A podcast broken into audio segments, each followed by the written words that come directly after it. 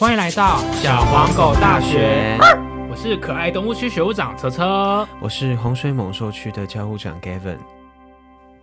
欢迎来到小黄狗大学地方新闻系。然后呢，我们今天邀请到一位非常特别的来宾，就是呢时代力量新庄区的议员候选人湘君。欢迎湘君。嗨，大家，我是湘君。我们嗯今天呃就蛮特别，是我们促成我们这一次的访问，是因为我们两个有一个共同的朋友，然后那个朋友是我之前去日本玩的时候旅游认识的，然后他刚好是湘君的大学同学，然后刚好我也是新庄人，所以我就非常的就是那时候我就跟那个朋友就说。拜托拜托，一定要帮我邀到他，就是来上我们的节目，因为我其实我对工政治的工作也蛮有兴趣的，就蛮想要聊聊看的。对，那嗯，我们先不要聊那么硬的，我们先先来让大家认识一下香君。好，香君你，你今年几岁？我今年三十一，三十一岁。嗯那你是你目前你做工作政治的工作做了多久了？我现在这样今年的话做八年了，哇，八年等于说你对你是在学的时候，你就是做相关的工作吗？哦，没有，我我大学的时候我是念气管系，我跟你那个朋友一样念哦气管系。我也是商科的，哦真的，我是行销管理，哦我跟你说，我觉得我专长是行销。真的假的？对对，因为因为我大学念气管啦，然后后来也是领域有有专攻在行销，然后毕业之后是在音乐圈工作。音乐圈。对我那时候是那个 The Wall Live House，就是林长佐之前的音乐公司，然后哦，我是在那边认识他的，然后那时候是当执行长特助。所以你是因为嗯。林长佐的关系，后来才踏入政治圈吗？可以这么说，因为我后来有离开那间公司，我去文化局，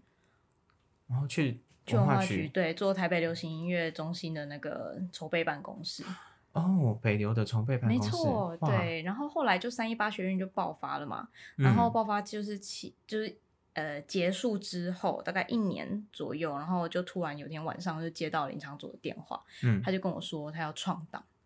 然后他需要行销人才，问我要不要一起过去创党。那个时候他嗯是什么身份？他那个时候是时代力量的创党工程队总队长，哦，那时候政党还没完全成立，但是就是嗯我们准备要创了。所以他对说他要行销的人才，然后你就一就一脚就踏入了政治圈，然后到现在，对，应该说对。后来就是因为我一直觉得说，我就我又不懂这个，我就是嗯商业的人啊，我要当商场女强人啊，我就是没有要懂这个。就对于政治的一些美美嘎嘎没有很不要说美美嘎嘎，我光是政治这件事，我根本就不知道这在干嘛。其实，在三一八之前，蛮多人对政治其实都都没有什么关，包括我也是，我也是因为嗯三一八的关系，然后才开始关注政治的的一些动向，对也是就对了。好对对对，那你是你什么星座？我是狮子座，狮子座，对，霸道的狮子座。嗯，好，那你目前的话，目因为你之前说你在林长佐委员那边有就是有时代力量的创党嘛，那对后来你还有做过什么样的工作？我那时候创党，然后接着他胜选之后，我有跟去他的国会办公室，嗯对，然后就是做一些公共关系联络，然后还有法案助理，就嗯主要还是负责文化类的。啊，文化对，因为。他虽然他是国防外交立委，可是文化类的他还是很关心。嗯，对，所以我就是因为我是音乐圈带过来的嘛，所以我就有继续做这一块。对，然后接着二零一八年选举的时候，地方议员选举，我是帮吴征竞选，哦，松山区是吗他的竞选总干事，对，哦松山松山信义。对啊，然那后来呢啊，？后来他没当选嘛，啊，就林就是 林颖梦就找我去当他的办公室主任。哦那时候他也是时代力量的，也是时是时代力量提名的，就对，了。没错没错，因为他他是之前也在林场佐办公室啊，所以我们算是同事。讲到那个林颖梦议员，我才想到我第一次就是认识湘军的地方，就是那时候林颖梦的有爆发就是劳资争议嘛。对我是那个时候在新闻上面看到你的。对那时候我长头发，对，那时候你长头发，对然后这有点不好意思，那时候看到 看到的画面是好像是有请助卫警，然后就是是把你们因为我是女生，她就是请我出来啦，然后其他人就是有被驱离这样子，他是怎么个驱离法？就是有就是有稍微小架一下这样。对啊，但是因为是里面的律律师不断要求，因为我坦白讲，那些驻卫警是不想要去理我们的，嗯，对，他是在现场一直就是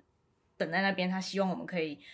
照我们的意愿让我们自己走。可是是因为林梦请了律师，不断的跟他讲说，你赶快让他们走，然后一直讲，一直讲，一直讲。我好像有看到的画面是律师一直讲话，一直跳针，然后就一直重复讲着一样的，不管你们讲什么样的诉求，他们就讲着一样的话。对，对，其实我我蛮佩服湘君，因为那时候我看到的就是影像那个影片的画面的时候是，就是好像是你那个时候的老板就是林颖梦议员，他是嗯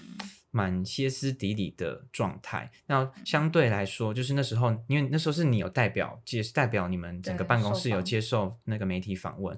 然后当下我看到你是非常的冷静的接受访问，我就当下就觉得说，怎么会有一个老板，而且还是民意代表，然后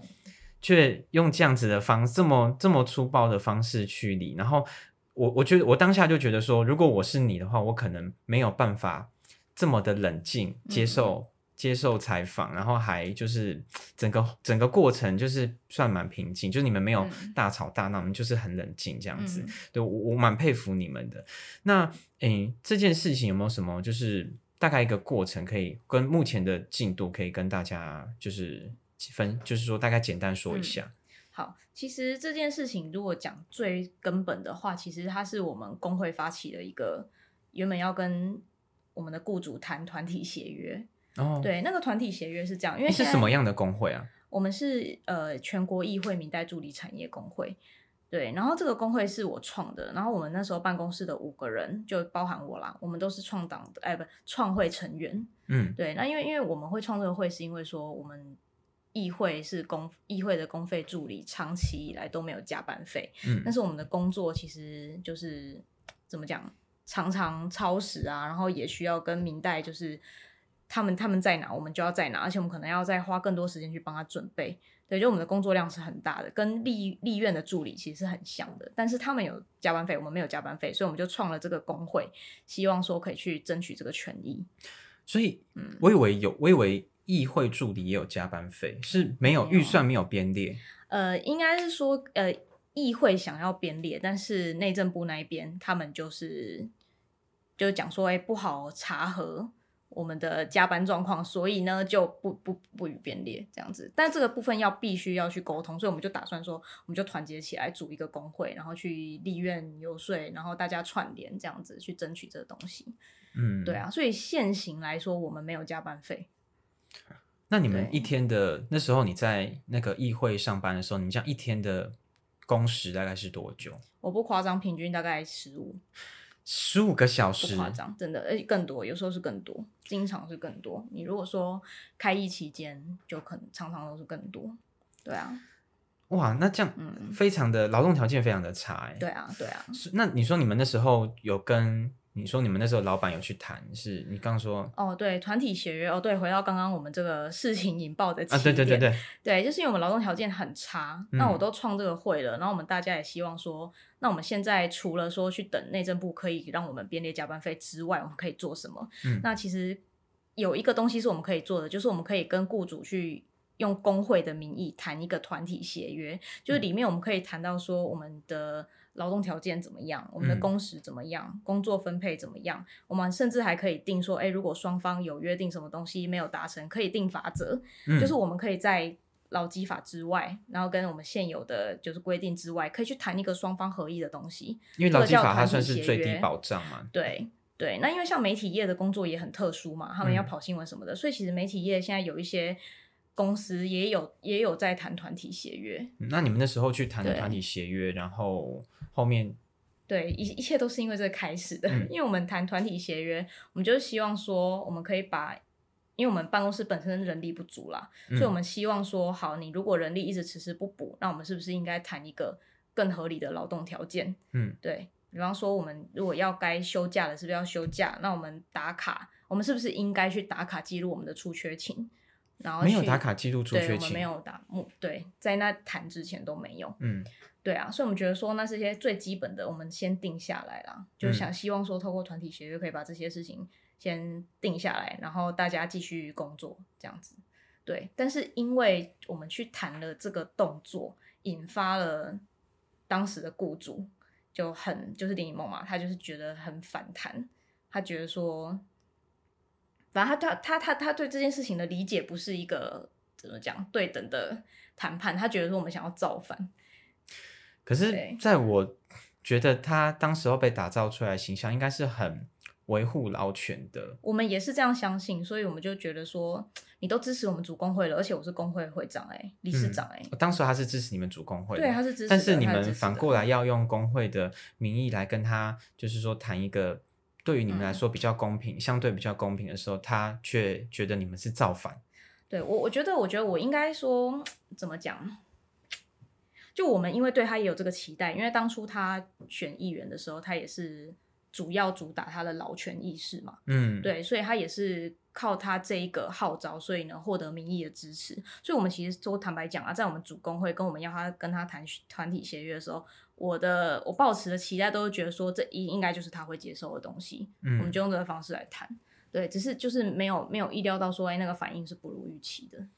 对啊，所以我们其实就是中间协调了很久，我们从九月开始，然后到你看到新闻的那时候，其实是十一月了。哦，我们中间已经经历了很久了，所以你说你那时候看到，我觉得我很冷静，我觉得是因为我们中间在经历这些很惊人的事情的时候，我已经我们已经消化过了。消化过那些情绪了。对，因为因为真的那些情绪这样带着，我们是没有办法有机会再突破那个谈判的僵局的，所以我们就觉得说，我们再怎么样，有些退该退的我们就退，然后但是我们要保持冷静，我们一定要保持冷静，我们嗯不能被。被拿来操作成，就是让劳权变成一个会被攻击的题目。就我觉得，我们除了去争取这个权益之外，我们也要同时让劳工的立场是有办法受社会大众支持的。而且你那时候又有一个工会理事长的身份，对，那我们其他成员是创党，哎，不是创会理监事，他们身份也很重要，所以我们怎么表现会影响这整个工会未来的可信度跟发展。所以，即便啦中间有很多被挑起情绪的一些不觉得不是很好的互动，但我们觉得说我们还是必须冷静。那后来就是你们被驱离之后，后来他还有采取什么样的法律行动吗？我们被驱离之后，后续我们就是开了劳资争议调解嘛。嗯，对啊，那劳资争议调解就就没有就就破局。嗯对，所以接下来我们就在劳动部提起不当劳动行为裁决。嗯对，那不当那不当劳动行为裁决，我们那时候申请是针对不诚信协商。所谓不诚信协商，就是我们当时跟他谈判的时候，我们有提一个版本，说我们希望 A B C D E 这样子，嗯然后他在过程中完全不跟我们谈判，自己就定了规则，这个也是违法的。对你不能说，哎，你不是要规则，我现在给你啊，不行。你一旦劳工进入谈判的时候，你必须提出对案，或者是你必须有诚，你必须要诚信的去讨论。你不能因为你过去你都没有定规定，你现在劳工提了，你就定了一个很严格的，说哎没有啊，你不是要规定，我现在给了，这样就这样的是违法的。我要讲了，我要强调的是这一点。所以对，所那以后来的这个嗯裁决就，后来劳动部他是做成了怎么样的嗯处分吗？呃有，他确实有呃裁决说雇主是违反不呃呃怎么讲违反工会法，就我嗯刚刚讲的那个部分嘛。嗯嗯对，然后还有不诚信协商，然后因为他也有就是不当解雇，嗯对，所以这都成立这样子。嗯，OK，那他是还有对你们提起什么诉讼是吗？哦，在在裁决结束之后，他就是后续隔了隔了一阵子，就有对我们提起刑事诉讼，刑事诉讼对，就是说妨碍名誉这样子。哦，妨害名誉。对啊，对啊。那那他针对的就是讲说那个生理假啦，讲说哦。我们的生理假，他要求生理假凭证是是那个就不是事实，嗯，对，然后还有讲什么啊？还有讲说我们，哎，应该生理假，然后还有讲说我们指控他诈领助理费，但其实没有这件事情，我们没有指控他这件事情，哦，因为因为我觉得应该这样，他主要就是针对说他被媒体做的报道，然后被网友攻击的，那些东西都不是你们讲的。对，然后我们有讲的就是事实啊，嗯就是事实的部分，像生理假那个就是有应档，因为因为我跟你讲，生理假那一个是我们在那个谈判团体协约的过程中的嗯会议记录。哦，的录音档，对，嗯那个不是透露的，不是是双方同意的，嗯，对。然后他在在过程中，我们在讨论一些病假规则的时候啊，他就讲到生理假要凭证，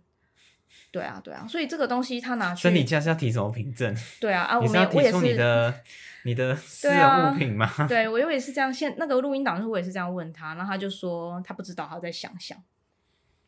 对，那后来你们被他们就是这个刑事诉讼，那后来检察官有对你们做出起做成起诉吗？哦，没有，后来就是这阵子的事情而已，检察官就做不起诉。等于说法院还，嗯、应该说检察官还你们一个清白。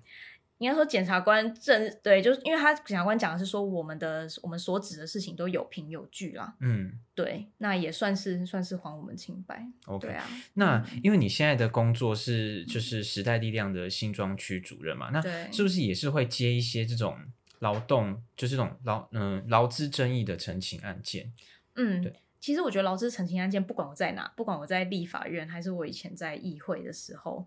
就是劳劳资澄清是还蛮大众的，就是都是劳方来澄清？吗？还是通常是劳方。我只有遇到一个还不错的资方，是在疫情期间，他想要合法，所以来跟我确认说他这样做合不合法。哦这个很感人，但只有一件。那有没有什么就是如果是 嗯等于说是劳方来申诉，有没有什么比较具有代表性的案例，或者是说有什么样嗯的知识性可以就是从我们的 podcast 节目跟大家传达的？OK，我印象比较深刻的是之前有一个还蛮有名的公关公司的经理级的，就是主管，嗯他来澄清这样子，然后他的薪资已经是非常高了，几乎是议员等级的薪资了哦六位数了嗯对对对对对。然后呢，他就是因为公司内部有改组，或许是我不我不清楚他们内内部是怎么样啊。总之呢，他就是被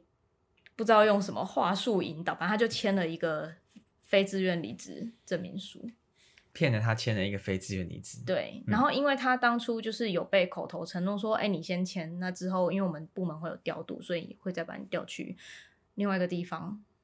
等于说另外一间可能他们集团的另外一间公司这样，不是不同部门而已，就同一间公司，他他签的非自愿离职证明，对，那就是要他先离开这个地方，嗯。对对对，先先离开现在这个职位，但但他的陈述是这样啦，当然我是不能去没有办法去证实说他实际情况怎么样，但是总之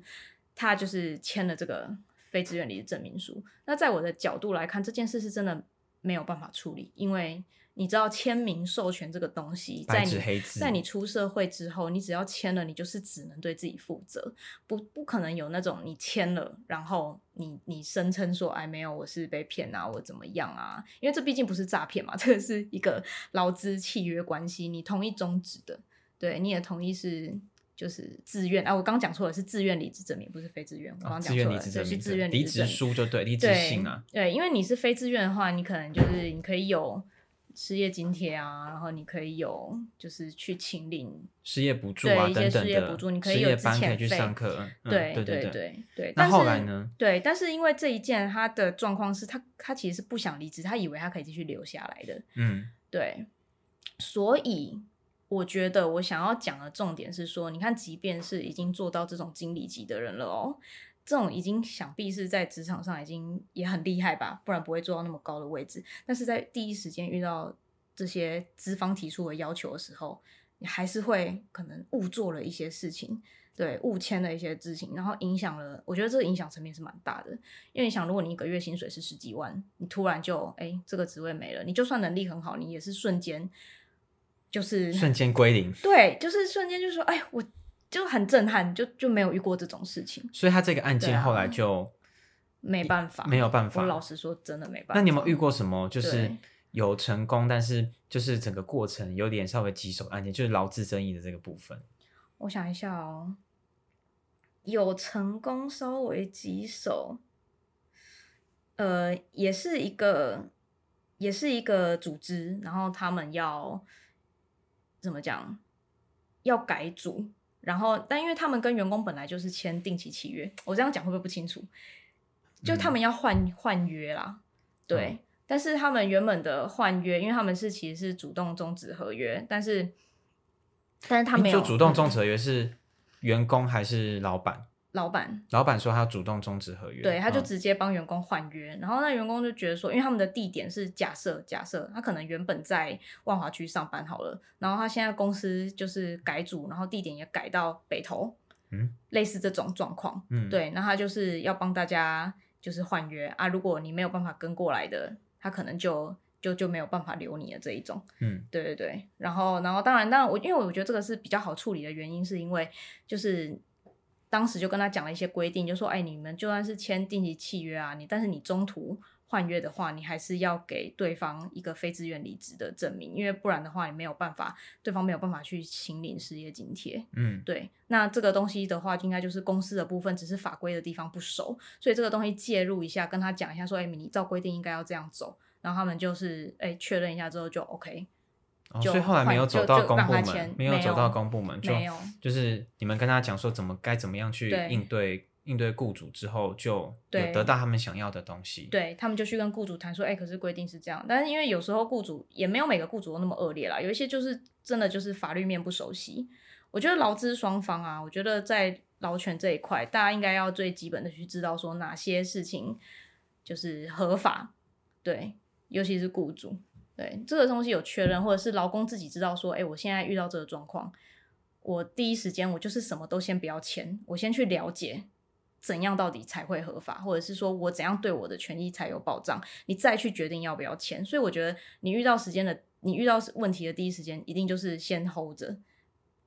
不要有任何动作，因为这个东西可能都是你会根本不知道怎么办的。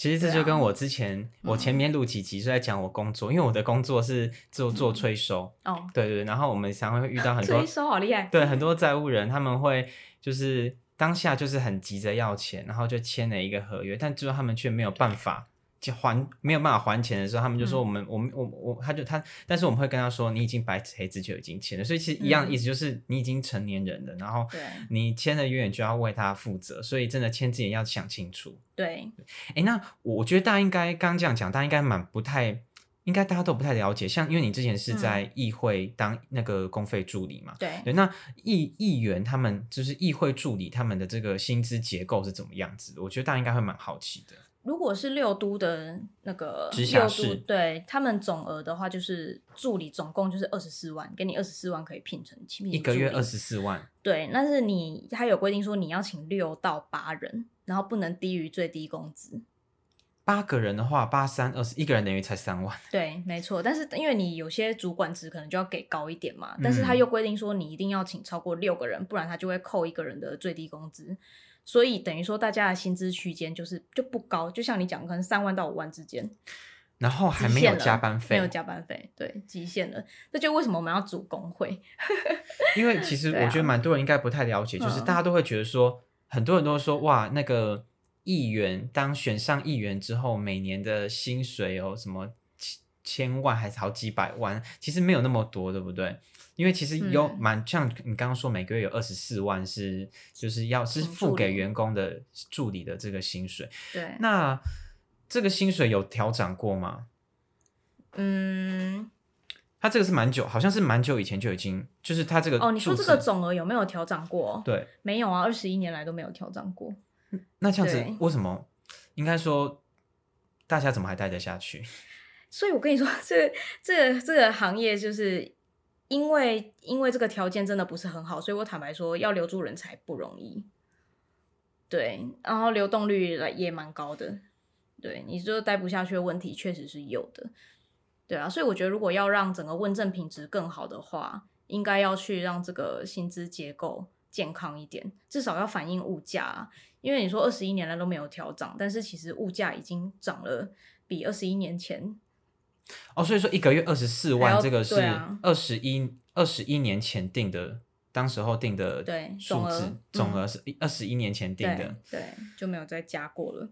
那如果说这样子来说，呃，像你们那时候的，你那时候当那个林颖梦议员的办公室主任嘛，对不对对？那你们这样子办公室有几个人？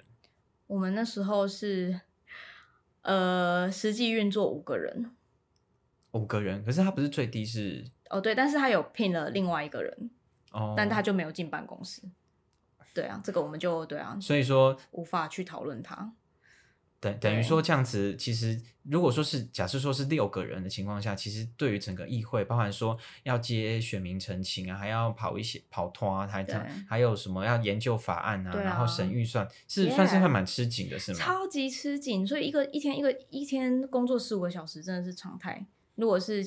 开议期间就更忙。那那等于说这样子，你你当时候在做主任的话，你是主嗯要是负责哪一、哪一方面的工作？我主要负责是那个政策，然后我们两个主任嘛，政策、法案、审预算，然后还有我也要负责地方的关系联系。等于说全包哎、对，但是其实地方的他们光是跑里长跟选民也是就非常忙。对啊，我们有分工，然后但是大家都多工。大家都多工，对就很像小公司的概念，一个一人要扮演多角就对了是的，。是的，但是我们还是要花很多时间在议会里面，无论如何都还是花很多时间在议会里面，因为毕竟是新科议员，然后在政策上面表现要投入的心力，老实说也要更多。要很突，要比较突出才能。对，没错，那我我我就蛮好奇的、哦，因为像既然你像你刚刚说的，呃，议员等于说一个月二十四万是不够用的，然后包含说、这样假如说六个人对于整个要处理这么多的事情来说是非常吃紧的。那为什么、为什么新北市有这么应该说蛮只是应该说蛮多新闻上就也常有看到有蛮嗯多议员，包含好像是像前一阵子的高雄市议长吧，对对不对？就蛮多人就是会有那个助理的薪，就是他们诈领助理诈领助理费。嗯那这部分你觉得有什么可以跟大家分享的？嗯，我我觉得诈领助理费是这样，就是如果说你是一个真的要认真问政的议员啊，嗯，你的助理六到八个很吃紧。可是如果你的重点并不是在问政，你就是拿了这个位置之后，你可能是去做其他的资源串联的话，那或许我不知道，因为事实上诈领助理费的议员这么多，到现在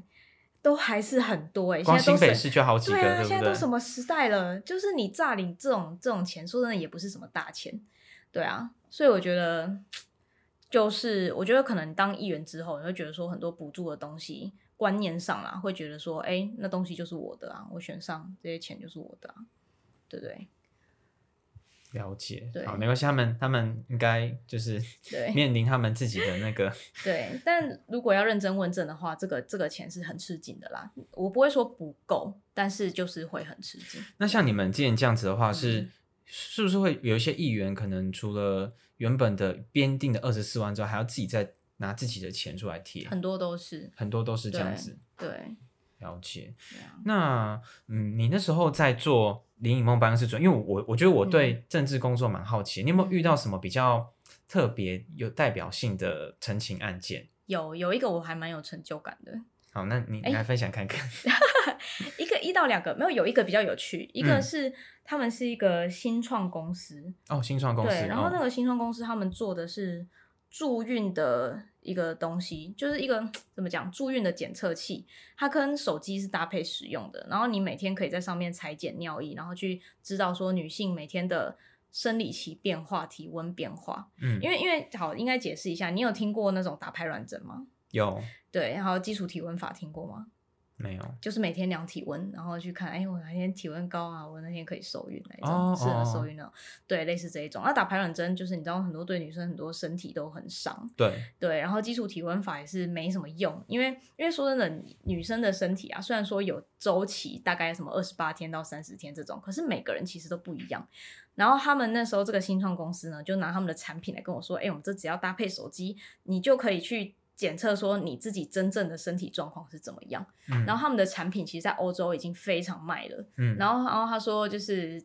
他觉得说，在台湾他就一直卡关，他觉得说我们的技术这么好，台湾生育率起不来，我想要贡献。他们就是一群就是很，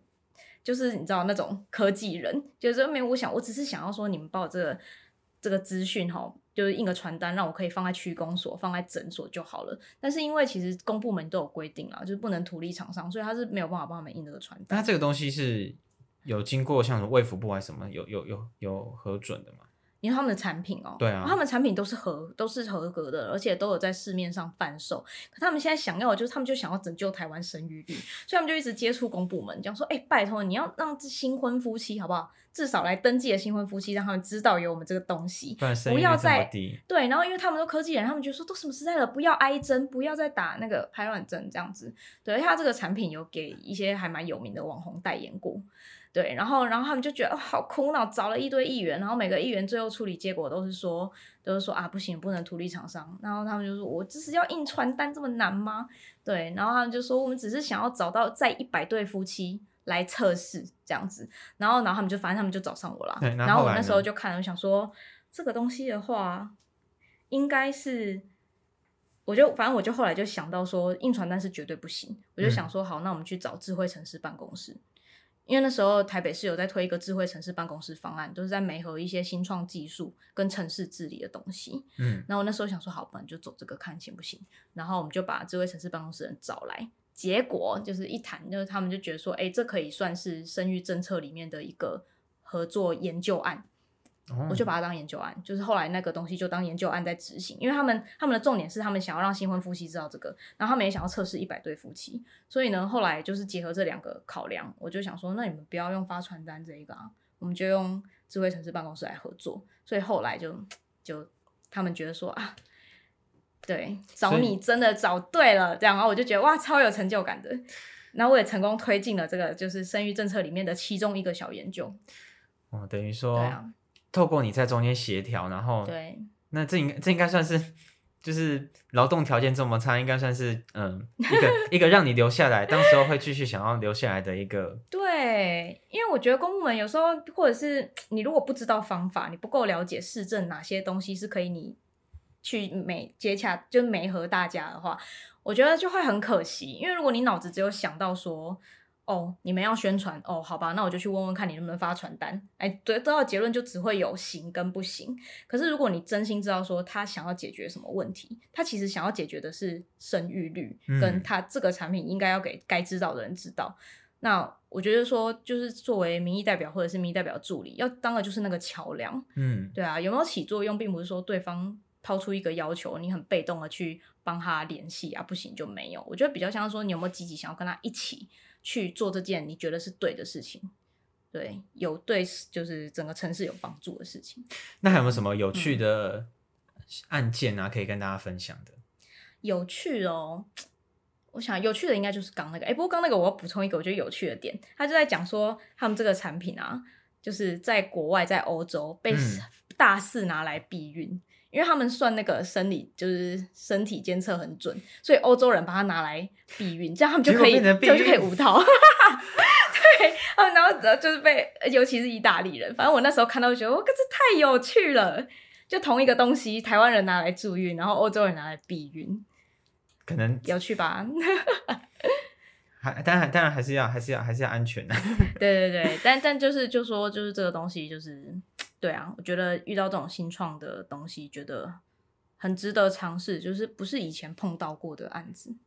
了解。那还有没有嗯什么？因为像我自己觉得啊，嗯像因为你说你的工作就是包含像是审预算嘛，对不对？就是审法嗯案还有审就是公部门的预算等等，他们的那个预算的预算书都这么厚一本，嗯然后都内容都写的这样子文绉绉的，你们是要怎么样从中可以就是挑出，比方说有系统性的，可能挑出你们觉得有问题的点，或者是说，哎，觉得那个预算不合理的点，这个这个嗯中这个是你要有怎么样怎么样才有办法做到这样子？哦，怎样才有办法做到这样？我觉得基本上你要搭配那个预算啊，你要看是说，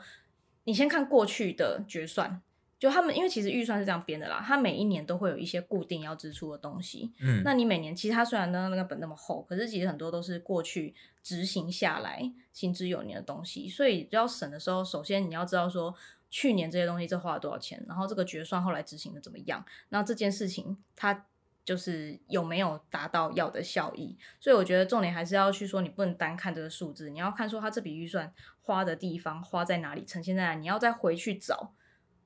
他有没有好好做？比方说，我用了一个好诶，公部门要经营 YouTube 预算，哦，然后我可能就会去看，好，然后我就去看你 YouTube 经营的怎么样，点阅次数啊然啊，后就观看五这种，你就会觉得说 观看五次，或者是四十这种，哎比较多这样，而且可是就是还不不行啊，对不对？四十算比较多。对，那那你就会觉得说，是不是其实公部门应该要做好的事情，不是跟着潮流去弄这 YouTube 之类嗯的？因为因为你看像像 YouTube 啊、粉砖这种东西，你你知道那种经营的好的背后都是一个团队。那如果你在公部门硬要多做一个这个东西，去自以为去符合人民期待的话，其实你至少这个是占掉一个人力吧。那那个人力不是多的吧？你一定是从旧的人的时间里面又要他去多吃掉这一块。那这个东西不只是说这个预算接进去不合理、成效不彰，你也让公务员去多花了一个他根本不必要花的时间。嗯，他等于他的工时，他的这个人力啊浪费出去在处理这件事情。，对，所以我看的方向比较像是这个，就是说，好啊，那你编这个，我我先持开放态度，那我们就去看执行的成效怎么样，然后再去看说、啊、这到底有没有意义。对，并不是说现在啊网络时代，所以我们公部门就一定要也要做个粉专，也要做个 YouTube。对，这样是对，我就去看说现在现在蛮多公公部门都这样，而且可能有一些内容都写的非常不有趣，或是那些影片真的是对啊，因为你就不是专门做这个的嘛，公部门的角色也不不该做这个。对，所以我觉得，如果你比方说你有要宣传的什么，那四大院什么，那就是一个别的团队去做，嗯让专业的去做。但如果你说什么区公所要开一个 YouTube，就就就我就觉得这叫砍。对，我就觉得这样。可是这样一席嗯议员，因为又是嗯小党的议员，真的是在议会能够发挥出什么样的，就真的能够发挥到什么样影响力吗？真的那个预嗯算真的会被砍掉吗？还是我觉得其实当，因为因为之前我是在台北市议会嘛，嗯然后我我会觉得，即便是小党议员，甚至是无党议员哦，你只要有这个议员的身份，当然你说有一些争争议比较大的，像什么重阳敬老金这个可能会比较拉锯，但是我说除此之外的，你每天日常要去处理的这么多的预算跟那么多的法案工作，其实大家都是各自有分工的，你只要有提。你知道有有一个明确的对象跟你澄清，或者是你知道说哦这边有问题，你要去解决它，基本上是不会被阻挡的。公部门不会不会说会会，就是说可能或是其他议员会反对吗？还是比较少，我觉得除非是那种比较大的题目是会被其他议员反对，那可能就有点政治力的问题了。对，但是你说一些基本民生题啊，每个议员要为他地方去争取什么预算，或者是有些东西要做什么调整，基本上日常就是一直不断的在进行。即便你只是一个无党议员，你还是可以做到很很多。对了解？我我最实际的感受是这样。哎，所以说你们是只能，比方说，呃，嗯议员是在哪一个委员会，就只能关注那个委委员会相关的预算吗？还是说其他部门的预算你们都可以审？哦，如果主要是预算的话，就还是你所在的那个委员会里面去审查。哦，对对，等于说，所以小党议员可能在这部分就是他没有，比方说同党的人可以在另外一个议会、另外一你说可以个委员会串联这样之类的，比较确实比较难。如果你要讲困难的话，应该是这部分。对啊，哎，那当时候在你们那时候那个，你当时候在林以梦的，嗯他那时候还在时代力量嘛，对不对？。对，那那时候时代力量在台北市议会是有党团的吗？嗯，有那有党团有党团跟没有党团会有差吗？党团是重要的，怎么说？因为你还是可以有那个协商。有些东西的时候，你还是可以以一个党团为单位，你去协商那个版本啊。你国民党这么多人是一个党团，民进党这么多人是一个党团，那你时代力量就算只有三席，也还是一个党团，你们还是可以去讨论那个版本的问题。政党协商的部分。对啊，对啊，一些版本的协商。那我觉得说，当然你人家人比较多，但是你有没有机会去谈是另外一回事。对，所以我觉得怎么讲，有还是比较好。那你目前的话，在新庄区当主任嘛？那嗯目前你主要是做什么样的工作？